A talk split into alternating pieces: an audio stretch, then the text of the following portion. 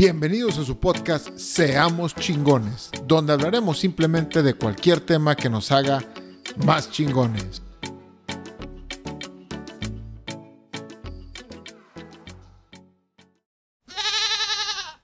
¿Qué tal inspiradores? Los saludos su amigo Iván Farías. Este capítulo todavía no tiene nombre, no sé cómo lo voy a poner, pero es un una parte de un libro muy, muy bueno, bastante recomendable, recomendable. El libro se llama The Four Hour Week, la semana de las cuatro horas, y lo escribió un autor americano que se llama Timothy Ferris o Tim Ferris. Y este es un librazazazazo que te explica él cómo logró literal trabaja cuatro horas a la semana y vive donde quiera, como quiera y bajo sus condiciones. Y cuenta una historia, cuenta, más bien, cuenta una fábula dentro de este libro que me llamó bastante la atención y muy interesante. Y es, y es la fábula, y es esta fábula lo que les quiero comentar en este capítulo.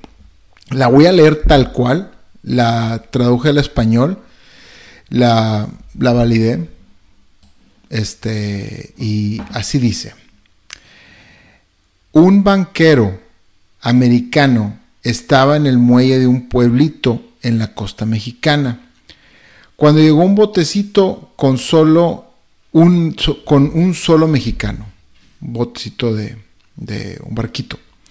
Dentro del bote había varios atunes amarillos de buen tamaño. El mexicano elogió al mexicano, el americano, perdón, el americano elogió al mexicano por la calidad del pescado y le preguntó cuánto tiempo le había tomado pescarlos, a lo que el mexicano respondió que solo un rato.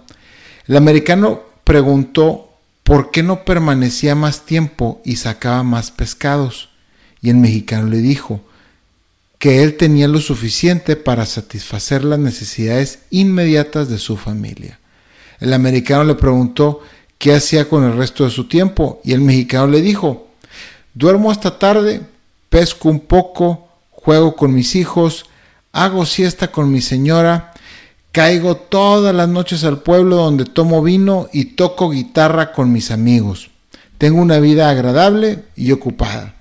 El americano replicó, yo soy graduado de Harvard y podría ayudarte. Deberías gastar más tiempo en la pesca y con los ingresos comprar un bote más grande y con los ingresos del bote más grande podrías comprar varios botes. Eventualmente tendrías una flota de botes pesqueros. En vez de vender el pescado a un intermediario, lo podrías hacer directamente a un procesador y eventualmente abrir tu propia pescadora. Deberías controlar la producción, el procesamiento y la distribución Deberías salir de este pueblo e irte a la capital, donde manejarías tu empresa en expansión. Y el mexicano le preguntó, ¿pero cuánto tiempo tardaría todo eso? A lo que respondió el americano, entre 15 y 20 años. ¿Y luego qué? preguntó el mexicano. El americano se rió y dijo que esa era la mejor parte. Cuando llegue la hora deberás de vender las acciones de tu empresa al público. Te volverías rico, tendrías millones. ¿Millones? respondió el mexicano. ¿Y luego qué? Y le comenta el gringo, el americano. Luego puedes retirar.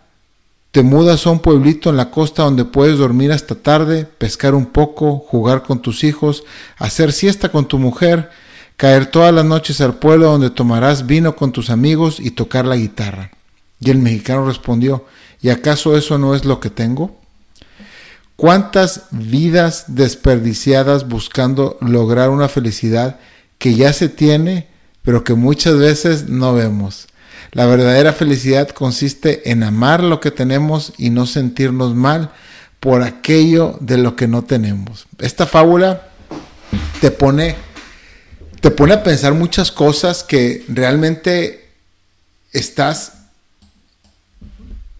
trabajando, buscando, superándote toda tu puta vida para llegar al final a tener probablemente lo que ya tienes o inclusive a veces lo que ya tienes pero más deteriorado, me refiero pues porque nosotros envejecemos cada día que pasa y no nos damos cuenta de lo que tenemos hoy en día y lo bonito y lo tanto que tenemos que disfrutar.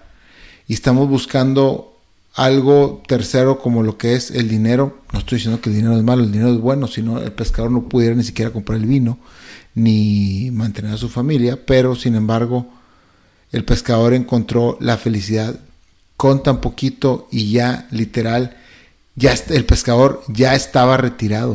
O sea, lo que todos estamos buscando que es retirarnos, hacer poco, descansar, tomar siesta e irnos de fiesta. El pescador ya lo tenía. A lo mejor nosotros también ya lo tenemos y no nos damos cuenta. Y bueno, este es un capítulo muy corto, pero creo que es una fábula muy interesante para analizarla, para tomarla en cuenta, para cuestionarnos qué estamos haciendo con nuestras vidas, por qué estamos tan obsesionados. ¿Realmente al obtener lo que tanto estamos obsesionados nos va a hacer felices? Sí, sí, qué bueno, búscalo, hazlo, trabájale, chingale. Si no, creo que hay una, hay este, hay muchas otras cuestiones por las cuales podemos ser felices sin tener tanto. Ojo, y no estoy hablando de ser mediocre que queden claro esto. Hasta la próxima, ya no los aburro con lo mismo. Bye. Gracias por llegar hasta el final del episodio. Si tienes una historia de éxito, una filosofía de vida o un buen hábito que te gustaría compartir, por favor escríbenos a iván-farías.hotmail.com o por Instagram, arroba. Hasta la próxima.